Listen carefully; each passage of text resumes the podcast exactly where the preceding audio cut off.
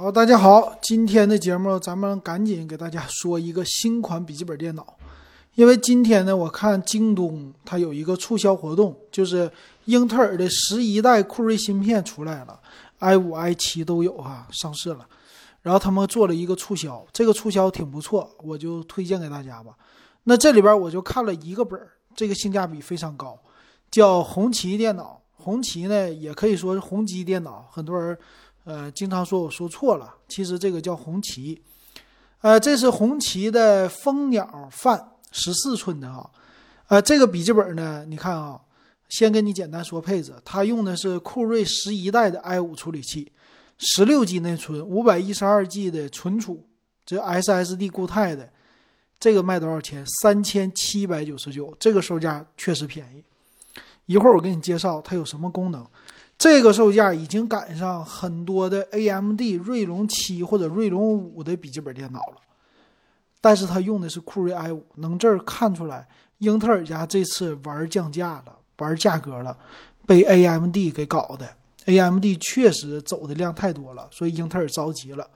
那我们来看这个新蜂鸟的电脑，它有什么特色？这个新蜂鸟呢，它是主打的都是超薄，属于是超薄本儿。但是之前只要是英特尔的处理器的，都是四千多块钱，近五千，这回一下子降一千块钱，而且还最新的芯片，这个确实非常好的一个时候入手。那来看啊，它具有的功能是什么？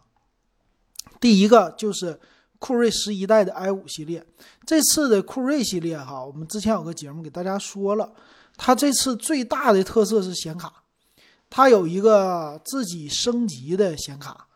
啊，属于是核心的显卡，但是呢，整个的架构升级了，说是能赶上一些什么 MX 二五零啊，或者类似三五零这种独立显卡，啊，这是它最大的特色。另外加入了 AI，AI 呢人工智能，呃，人工智能的这些加入呢是要配合软件的哈，不是说上来这本儿就变得快了。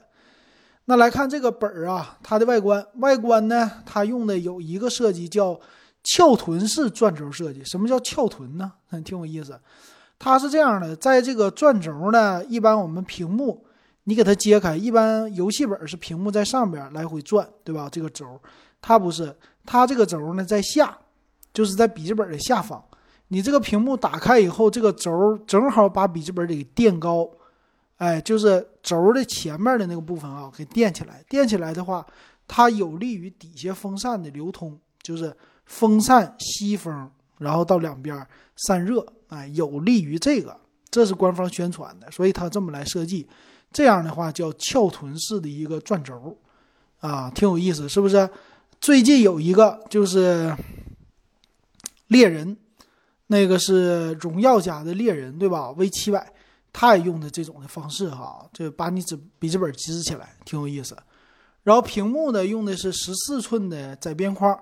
它是上下对称式的，两边是窄边框，上边呢有摄像头，底下是一个 Acer 红旗的标志，别的没有，所以这个摄像头算是中规中矩的啊。然后再有这个机身是铝制的金属机身啊，转轴在外。然后薄呢，它官方宣称叫十七点九毫米，还算是挺薄的了。那它这次配的是呃 DDR 四的双通道。哎，一共十六个 G 的内存，这挺好。然后硬盘，硬盘呢是 SSD NVMe 的。他说最高呢支持到一 T，但是现现在官方配的是，呃五百一十二的，这已经很好了啊。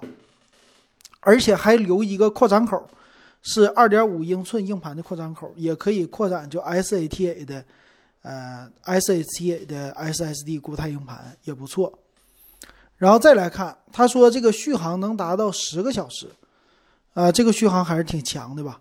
接口方面呢，它这个 WiFi 呀，WiFi 带了一个 WiFi 六，这个 WiFi 六还是挺不错的，最新的哈，并且带有网卡接口。这个价位的机型，除了惠普的战六六之外，就是它了，别人就没有了带网卡接口的。很多的，呃，我之前那什么荣耀的、小米的、联想我忘了啊，但荣耀、小米是不带这个。网卡接口的啊，有的公司还是需要的哈。那来看啊，它机身左边的接口，一个网卡接口，一个 HDMI 接口，两个 USB 三点零的啊，三点二的接口，还有一个 Type C 接口。右边呢，一个 USB 二点零，一个三点五毫米耳机接口，还有一个锁电脑的一个接口。啊，可以说给这些商务应用啊，给那种传统的办公应用啊，它都留足了空间。但是充电呢，它不是 Type C，充电的话，它还是传统的这种电源接口哈。总的来说，三个 USB 还是挺够的扩展啊，比那个很多的俩 USB 的强一些。这也是传统型的这种笔记本电脑的厂商他们会留出来的一个设计。新的那种的干脆什么都没有，对不对？呃，新的属于是学苹果的。然后再来看官方提供的详细数据呢，它的重量是一点四五公斤，厚度最厚的部分十七点九毫米，还算是挺薄的了。重量还行，不能说特别的轻哈。然后处理器呢是 i 五的幺幺三五 G 七，啊，这个编号我们不用太管它吧，反正十一代系列确实全新的，都是各类新的东西。电池呢四十八瓦时，十四寸的屏幕，屏幕 IPS 的，带 WiFi 六，蓝牙五点零这么一个。正常就是带一个电脑和一个电源适配器，但有正版的 Win 十，这也就可以了。作为公司里边办公啊、日常的拿出去是绝对够用的啊，我觉得挺好。呃，正好我们公司有个同事，他也想买，我我就给他直接推荐这个了。我这个等到时候了哈，比 AMD 的价位还低啊，这个确实可以。但是说这机器有没有什么可吐槽的点呢？也有。就是它的外观设计太普通了，很一般啊，就普通的那种的笔记本电脑，没什么特别的特优点。它也不带什么指纹识别啊，也不带什么荣耀的那些 NFC 的碰撞啊、一键投屏啊，什么都没有，并且触摸板还特别小，也不是特别大啊，就是拿来什么都是最新的，还便宜，你就拿来干活就完事儿了啊，就是一个这样的机型，但确实。今年啊，英特尔它要反击了，十一代的酷睿系列竟然卖到了这么低的价位，真是让我刮目相看呐！并且我也很期待，就是呃 RTX 三零六零 Ti 的显卡什么时候能上市？上市再配上英特尔酷睿十一代的处理器，这个价位如果是七千多块钱，还是非常值得买的，比现在二零六零 Ti 的笔记本会强很多。这次他们的功能也说了，性能三六零零 Ti 应该是比现在的二零八零比肩的。